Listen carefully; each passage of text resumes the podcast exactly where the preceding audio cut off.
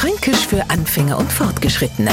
Heute kommt der Belzermörtel, Pulzermörtel oder Belzmörtel und Etzertler Kenner sind Franken Kinder beobachten, die sich gescheit freier. Andere zucken kurz zusammen und andere machen gar nichts. Die, die sie freier waren das ganze Jahr über brav.